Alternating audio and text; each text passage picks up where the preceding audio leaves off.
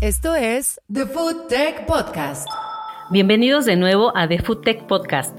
Mi nombre es Griselda Vega, soy gerente de contenidos en The Food Tech y una vez más se encuentra conmigo Ingrid Cubas, editora de contenidos de la marca, para compartir con ustedes la importancia de migrar hacia un esquema de negocio que se basa en la economía circular, que entre sus múltiples beneficios implica un sólido compromiso ambiental.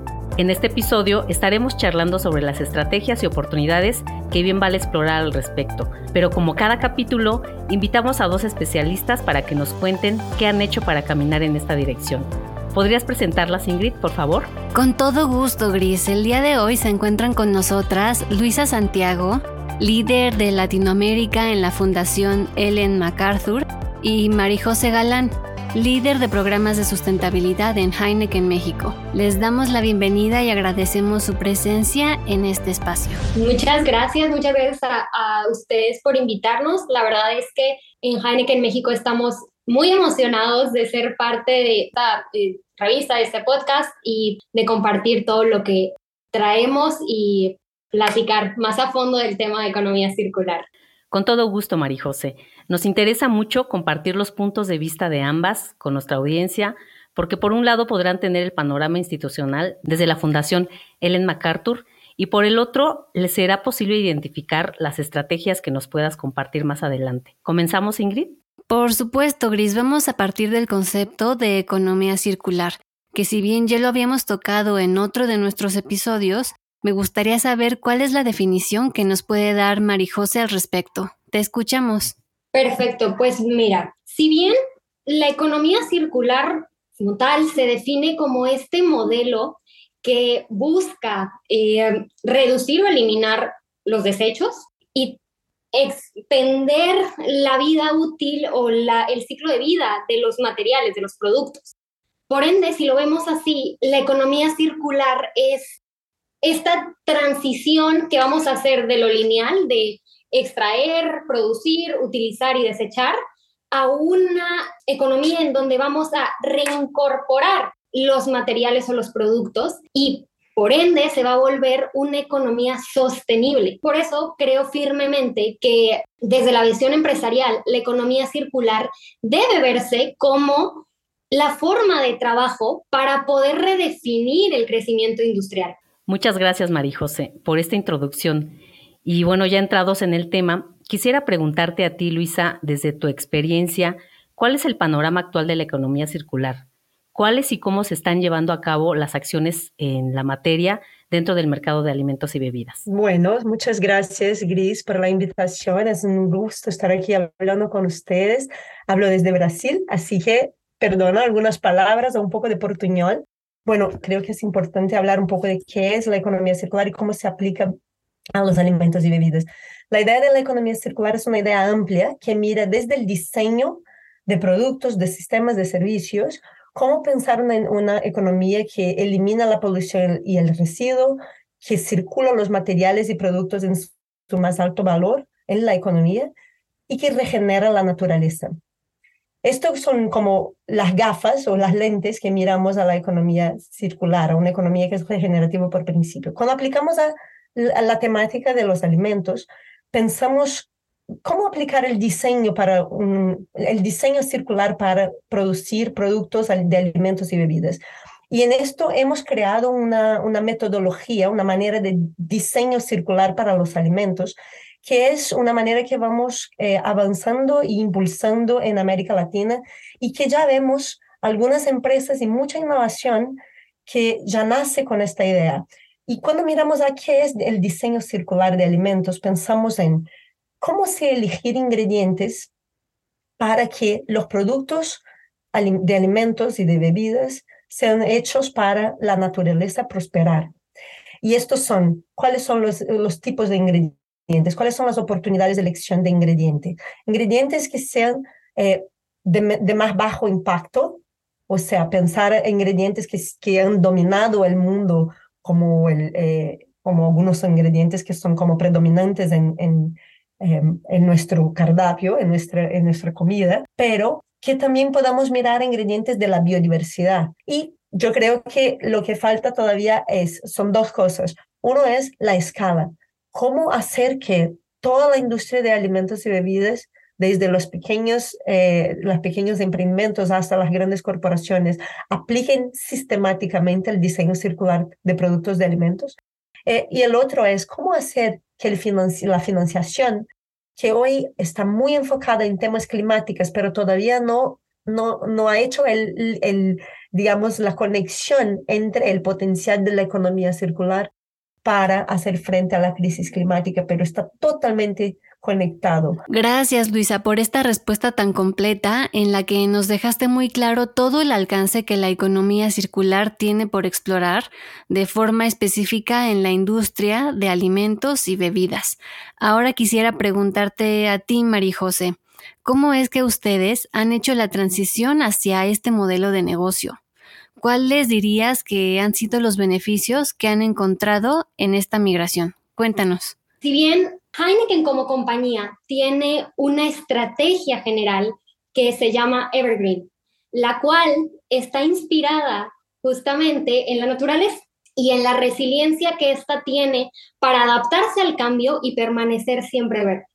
Y me encanta contarlo porque justamente aquí vemos o podemos notar que para la compañía la sustentabilidad es como el corazón de nuestra estrategia como negocio. Entonces, esto nos ha permitido que no importa el área, todos tengan a la sustentabilidad integrado en su forma de trabajo.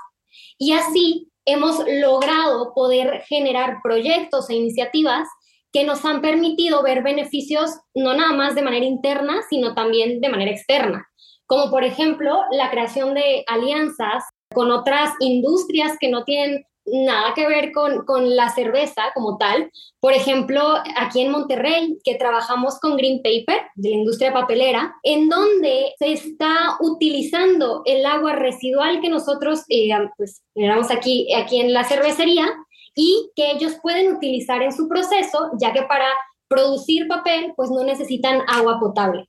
Al mismo tiempo, creo que un beneficio que hemos detectado es el conservar a nuestros consumidores. Hoy por hoy tenemos consumidores mucho más informados, mucho más exigentes en, torno a temas de sustentabilidad. Y la economía circular nos permite brindarle al consumidor productos que se alinean con esta visión que están teniendo para su forma de vida y pues que arropen al producto o al servicio como suyo. ¿Coincides con esto, Luisa, o cuáles dirías que son los puntos que le dan valor agregado a este esquema de negocio? Gracias, Ingrid, por la pregunta. ¿Dónde está el valor agregado? Bueno, de nuestros, de nuestros estudios eh, vemos valor en algunas maneras distintas. Eh, es un valor sistémico. Hay valor entonces para las empresas. Sin duda, cuando piensas de algunas maneras. Uno en el producto, porque tiene productos de alta calidad en general. Los productos que hemos eh, visto producidos ya un poco alineados a esta lógica de la economía circular, tienen alto valor eh, nutricional, tienen alto valor de mercado, pero también se puede hacer con productos accesibles, ¿vale? Entonces es un poco eh, peligroso pensar que sea, hay que pagar más por un producto alineado a la lógica de economía circular. Eh, lo que quiero decir es que tiene desempeño, eh, buen desempeño en el mercado, los productos que son alineados a esta lógica.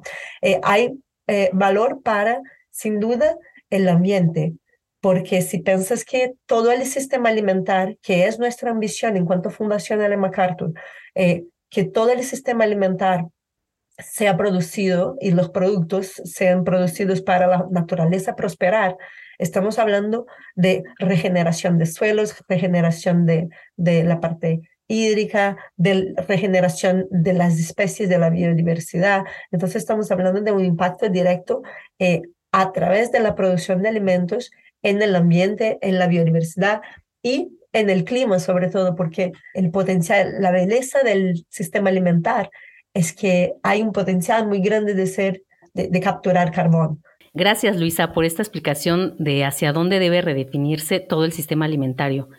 Y bueno, vemos que hay muchos puntos que estaremos repasando en este episodio, pero ahora quisiera que por favor, María José, nos compartieras ¿cuáles son los riesgos o las cosas desafortunadas en las que se incurriría si las empresas no migran hacia un esquema de tipo circular, si no siguen en esta línea hacia la economía circular, por favor? Bueno, creo que un riesgo definitivo sería justamente pues este tema de no hacer al negocio sostenible, ¿no? Al final, todos como, como industria eh, dependemos de, ciertos, eh, de ciertas materias primas que si no buscamos la manera de mantenerlos en, el ciclo, de mantenerlos en nuestros procesos, de alguna manera esto puede llegar a disminuir o hacer que escaseen estos recursos y al mismo tiempo pues puede afectarnos en temas económicos como compañía. Sin duda, Marijose, eso es algo que debemos de tener muy en cuenta, el mantener la dirección de la compañía desde un enfoque sostenible.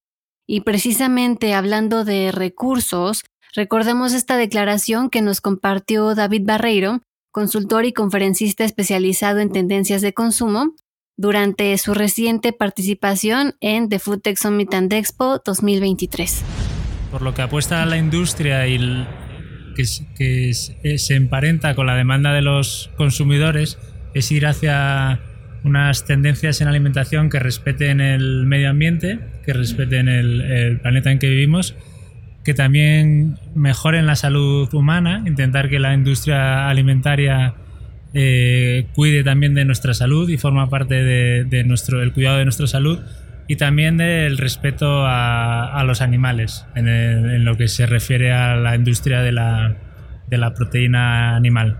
Creo que a partir de ese triángulo, de esos tres vértices, se articula lo que es la, la industria alimentaria del, del futuro y eso se hace a través de una tecnología y unos procesos innovadores que llevan a conseguir esos productos siempre en el marco de esta sostenibilidad, que muchas veces se, habla de la sostenibilidad medioambiental, pero es también la sostenibilidad en la salud de las personas y de los animales. Muy importante esto que suma David a nuestra charla, sobre todo porque bien nos mencionabas, Luisa, que hoy por hoy los consumidores están más conscientes de cuidar el medio ambiente, de contar con productos que sean saludables, pero que también tengan este compromiso ecológico.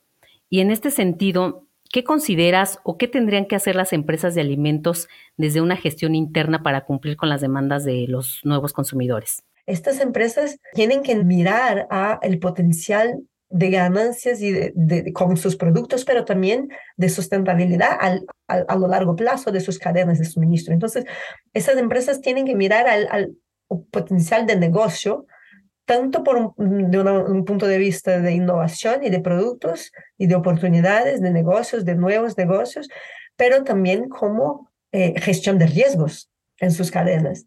Entonces, esto en las empresas que venimos trabajando y con las cuales venimos viendo eh, eh, este trabajo, miran muy claramente a la gestión de riesgos de suministro, de su cadena de suministro nosotros todos somos consumidores de alimentos y bebidas, entonces creo que es, es una imagen eh, más fácil de relacionarnos. Es, mira, y fíjate que todas las personas que adentraron un supermercado, cuando este sistema y cuando las empresas han adoptado em, el diseño circular para los alimentos, a sus productos, todas las personas que adentraren a un supermercado van a poder eh, elegir productos que sean positivos a la naturaleza, en vez eh, de, elegir productos que son negativos a la naturaleza. Y esto es una, una oportunidad muy grande de comunicarse con sus consumidores, con sus, eh, con sus públicos interesados. Las empresas tienen un rol muy, muy clave en dar el primer paso. Eh, obviamente, para dar la escala necesaria, no solo de compromisos voluntarios, vamos a, eh, convertir o, hacer el problema, hacer frente al problema en la escala y la velocidad necesaria. Entonces las políticas públicas van también tener que adentrar, pero las empresas tienen esta oportunidad como una gran oportunidad de negocio, de gestionar riesgos en sus cadenas, producir por productos mejores y de alto desempeño en el mercado y comunicarse y relacionarse de una manera más positiva, más propositiva a sus consumidores. Es muy interesante esto que expones, Luisa, porque demuestra que las empresas definitivamente pueden marcar la diferencia al convertirse en un ejemplo a seguir entre el resto de los involucrados en este proceso de cambio. Por ejemplo, Mari José, ¿ustedes qué han hecho para contribuir al cuidado del medio ambiente, especialmente en cuanto al uso de materiales? Buena pregunta, me estás haciendo, me estás haciendo pensar, Ingrid. Uh, bueno, creo firmemente que, pues, como lo describimos al principio, ¿no? Eh, la economía circular busca alargar el ciclo de vida de los productos, de tu producto. Entonces, eh, lo que hemos buscado es trabajar todo el tema de diseño inteligente, ¿no? Porque esta es la esencia de la economía circular, ya que a partir del diseño inteligente tú puedes reducir la dependencia eh, que tienes a los recursos naturales y reutilizar ciertos elementos. Y aquí es donde pues hemos podido desarrollar diferentes proyectos que nos, nos sirven de ejemplo. Por ejemplo, eh, los vasos de cebada que tenemos y que utilizamos en eventos masivos de música o deporte, los cuales están eh, creados con alrededor del 25% eh, menos de plástico. estos, estos vasos hechos con 25% menos de, de, plástico, lo que utilizan es el residuo de la cebada, alrededor de eh, 9.000 kilos eh, de residuos de cebada son utilizados por cada millón eh, de vasos producidos y esto nos está ayudando a dejar de utilizar alrededor de 27.000 kilos de plástico virgen, lo que se traduce en 57 toneladas de CO2 menos. Otro gran ejemplo que tenemos en la compañía en proyectos de economía circular son nuestros enfriadores circulares. Ese es un proyecto en donde reutilizamos los componentes de los enfriadores que ya pasaron terminaron su tiempo eh, de vida útil y entonces eh, reincorporamos ciertos componentes para poder generar o crear estos, los nuevos enfriadores que vamos a poner en el mercado.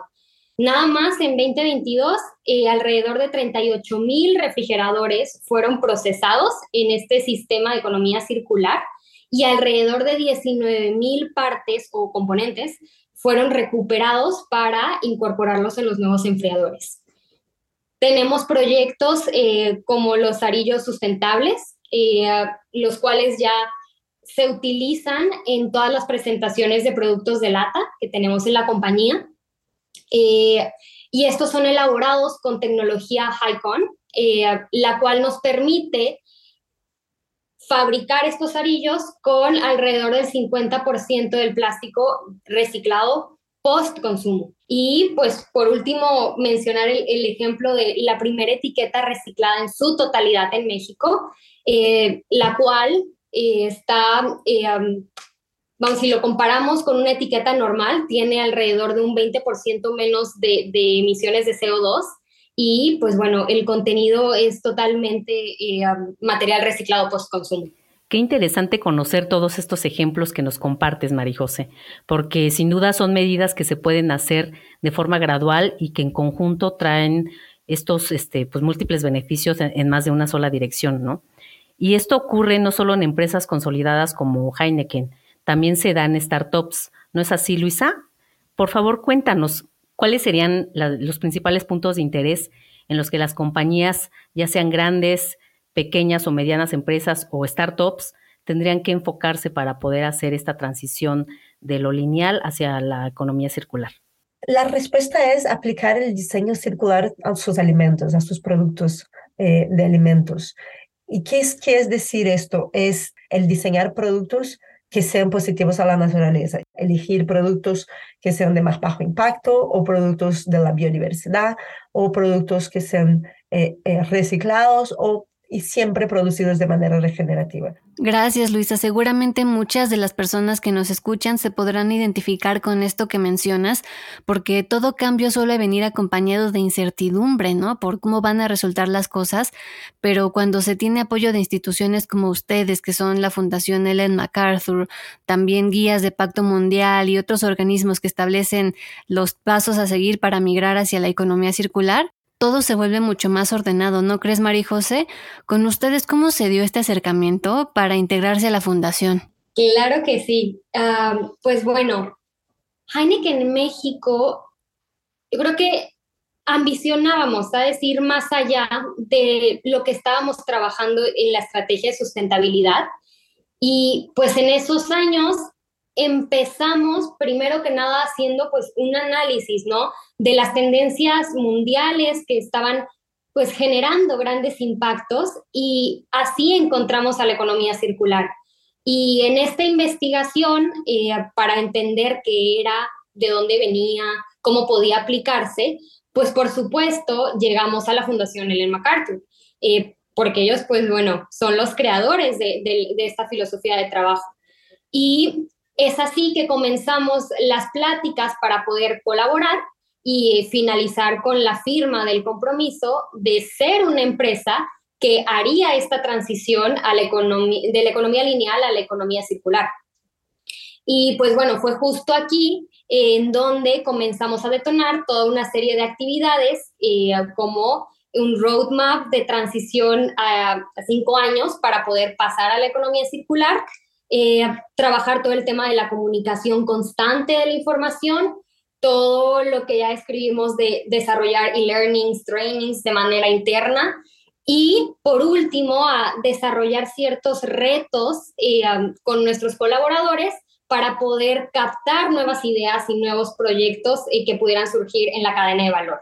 Y así se dio también la inauguración justamente de nuestro hito en economía circular, que es nuestra cervecería en Meoki, Chihuahua, eh, la cual es el primer sistema de valor circular en América Latina. Gracias por lo que comentas, Marijose, porque si alguien quiere saber cómo empezar a adoptar este modelo y no sabe cómo hacerlo, tener una guía siempre ayuda y más tratándose de un gran referente como es la Fundación Ellen MacArthur y en Heineken, que completaron los pasos necesarios para concretar su proyecto en la construcción de su planta en Chihuahua.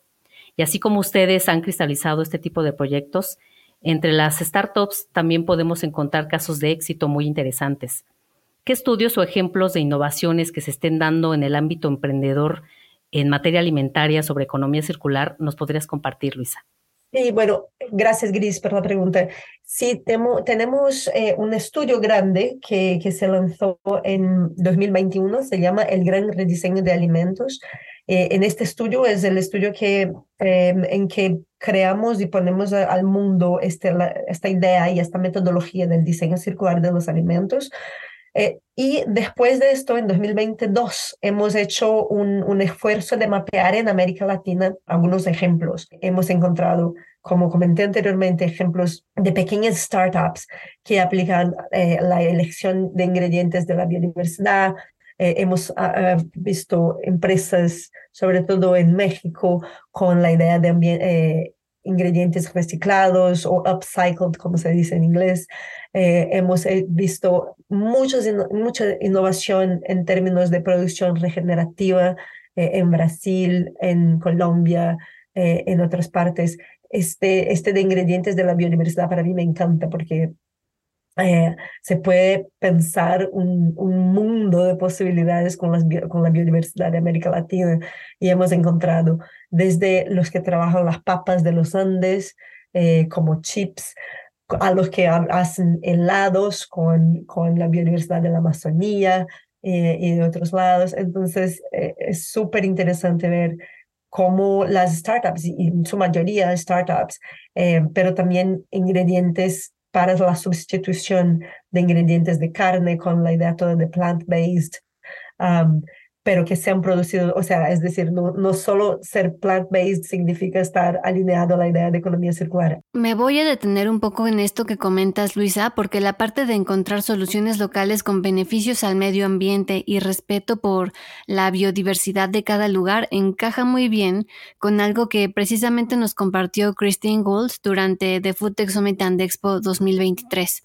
Ella es founder and CEO de Thought for Food y nos compartió esta declaración en septiembre. Hoy tenemos mil millones de personas hambrientas y desnutridas. Tenemos mil millones de personas que padecen enfermedades crónicas derivadas de la obesidad y tenemos grandes desigualdades. Algunas personas tienen acceso a las calorías y los alimentos finos que necesitan, pero hay personas que no tienen este acceso. Estas son las cosas que podemos mejorar, ya que no queremos que esto dure para siempre. Creo que es muy empoderador pensar que podemos rediseñar el sistema, que no estaremos sujetos a esto en el futuro tenemos el poder en nuestras manos para hacer algo diferente y nuevo. Así que tomémoslo y resolvamos algunos de estos desafíos para hacer un bien para las personas, el medio ambiente y los animales. A partir de esto que mencionaba Christine y lo que nos comentabas, Luisa, definitivamente disponemos de muchos recursos para mejorar tanto a nivel ambiental como nutricional cuando se opera bajo un eje de economía circular. Y hace unos momentos tú también nos contabas, Marijose, sobre la planta que abrieron en Neoki. Justo creo que ese podría ser un buen ejemplo que podríamos incorporar en estas alturas de la plática para que nos cuenten cómo se integra la economía circular a compañías o startups decididas a aplicarla en favor del medio ambiente, ¿no? Como con esta convicción. ¿Nos cuentas, por favor, qué es lo que hace especial a esta planta? Muy buena pregunta y me encanta. Yo, yo estuve justamente eh, trabajando en esa, en esa cervecería. Eh, la planta de Meoki es muy especial porque si bien es nuestra primera cervecería que nace ya con este enfoque en, en circularidad. Por ende, toda eh, la, pues, la tecnología que aquí se utiliza, el, la distribución o el hacer ciertas alianzas con otras empresas para construir el hub y poder utilizar eh, lo que entre, lo que sale de la compañía, tenerlo siempre cerca, pues es lo que lo hace, lo, la hace muy especial. Por mencionarte algunos ejemplos de las tecnologías que, que tiene esta, esta cervecería, eh, aquí tratamos el agua, el 100% de nuestra agua residual es tratada y esta, eh, el agua tratada en su proceso, eh, al ser un proceso biológico, al ser un proceso que trabaja con microorganismos, desprendes eh, gases como el biometano, el cual es utilizado en nuestro proceso, lo recuperamos, le damos el tratamiento y puede reincorporarse en nuestro proceso. Y después de tener como todo este tratamiento de agua, tenemos todavía una nueva tecnología eh, en la cual recuperamos esta, esta agua residual y lo que hacemos es recircular el agua eh, en este, después de este segundo tratamiento para eh, parte de nuestro proceso en la parte de, servicios. otro gran ejemplo de tecnologías que tenemos en esta cervecería y que la hace muy especial es una tecnología que se desarrolló eh, en colaboración o que compartimos con eh, la industria vidriera. y junto a nuestra cervecería está eh, una la planta que produce botellas justamente de vidrio para, para, para nosotros. Y aquí hay un, un, equipo, vamos a decirle así, una tecnología que lo que hace es recuperar el calor residual que los hornos de la vidriera desprenden. Y pues bueno, en vez de perder este calor en, la atmósfera, lo que hacemos es recuperarlo para calentar agua que necesitamos en nuestro proceso y así disminuir el consumo energético que necesitaríamos para este proceso. De igual manera, esta, esta cervecería cuenta con eh, tecnología eh, para de energías renovables, eh, paneles solares, tiene todo un, su recubrimiento es justamente celdas fotovoltaicas para captar energía solar y de igual manera eh, la energía que llega a esta cervecería es 100% renovable. Entonces, como esto hay bastantes tecnologías que ya estuvieron instaladas en la cervecería desde su inicio, desde su concepción, lo que facilita el desarrollo de proyectos de economía circular en ella. Gracias, María José. Ahora que hablabas de cómo van a tener de cerca a diferentes compañías que les van a proveer de insumos, quisiera preguntarte sobre el papel que tienen las startups con las que colaboran para seguir impulsando el esquema de economía circular. ¿Cómo se relacionan y trabajan con ellas? Muy buena pregunta y muy oportuna. Eh, justamente nosotros eh, trabajamos toda la relación con las startups a partir de eh, el Heineken Green Challenge, que es nuestra, nuestra iniciativa socioambiental más grande y la cual eh, busca impulsar los proyectos ambientales de emprendedores mexicanos. Este año estamos llevando a cabo la, sexta edición de, de um, Heineken Green Challenge, el objetivo o el enfoque eh, de este año fue el cuidado, la preservación y el acceso al agua en comunidades. Y justamente ahorita en noviembre vamos a llevar eh, el pitch final eh, de los proyectos, eh, pues ya en vivo y en directo. Y pues bueno, a partir de, esta iniciativa, eh, a, la fecha tenemos alrededor de 11.000 emprendedores que han participado y representado a más de 142 universidades. Precisamente el tema colaboración y la visión desde el negocio lo tocaremos más a fondo en nuestro siguiente episodio. Pero para ir cerrando este capítulo, Luisa, ¿qué deberían tomar en cuenta los emprendimientos y las compañías para cumplir sus metas y compromisos sin perder la línea de la economía circular? Gracias, Gris. Em, Sabes que en mi cabeza está muy claro que la gente que no ha todavía mirado a esta idea de la economía circular como una oportunidad es porque no conoce al concepto de economía circular. Por lo menos no conoce al concepto de la manera correcta, de la manera adecuada. Mucha gente todavía piensa que economía circular es el reciclaje de residuos, tiene que ver con gestión de residuos. Y esto está, este es un error conceptual que eh, hace con que mucha gente no mire a las oportunidades y una agenda de innovación.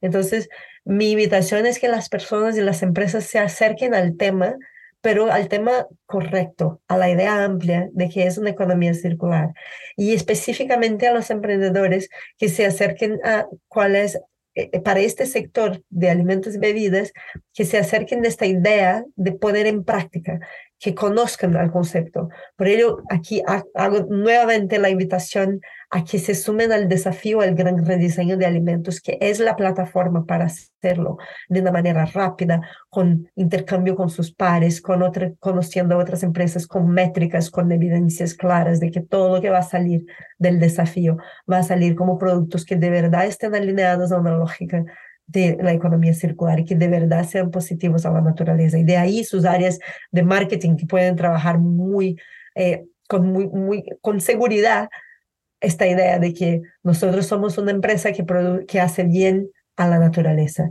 Gracias Luisa por todas tus aportaciones. Sabemos que, como bien dices, mientras más se hable de esto y más lo involucremos en nuestro día a día, dejará de ser visto como algo ajeno y nos permitirá operar en un esquema mucho más adecuado a lo que se pretende alcanzar, ¿no? Con esta transición hacia la economía circular. Y para cerrar, María José, dinos por favor, ¿Cuáles crees que sean los retos que vienen en el futuro para las compañías que como ustedes están dedicadas a la industria alimenticia, específicamente en bebidas? ¿Qué es lo que se espera lograr en materia de desarrollo sostenible en los siguientes años? Mm, muy buena pregunta. Eh, sin duda, creo que los retos son, son desafiantes, la verdad. Hoy en día nos enfrentamos a pues una falta de incorporación de nuevas tecnologías en los, en los procesos productivos y pues creo que necesitamos hacer esta, esta transición de nuevas tecnologías y de buscar maneras de poderlas, poder implementarlas en, la industria, sea cual sea el tamaño de, de, de las empresas. Creo también que traemos ahí un área de oportunidad en temas de incentivos o políticas, pues que tengan el enfoque del cuidado del medio ambiente para poder mejorar y eficientizar el uso de, pues, sobre todo energías limpias. Y um, sin duda alguna, creo que el punto más fuerte y el reto clave está en todo el tema de la educación ambiental y la cultura del, del cuidado del medio ambiente. Muchas gracias Marijose y Luisa por habernos acompañado en este noveno episodio de nuestra segunda temporada en The Foodtech Podcast. Ya estamos cerca de concluir esta temporada, pero aún queda mucho por debatir y compartir en este espacio. Esperamos que el capítulo haya sido de su agrado y los invitamos a compartirlo entre sus colegas, a seguirnos en Spotify para recibir notificaciones en cuanto haya un nuevo capítulo disponible. Los esperamos en nuestro siguiente episodio en el cual compartiremos mejores prácticas, acciones y puntos clave sobre economía circular para la rentabilidad del negocio. Yo soy Griselda Vega. Y yo Ingrid Cubas. Esto fue The Food Tech Podcast.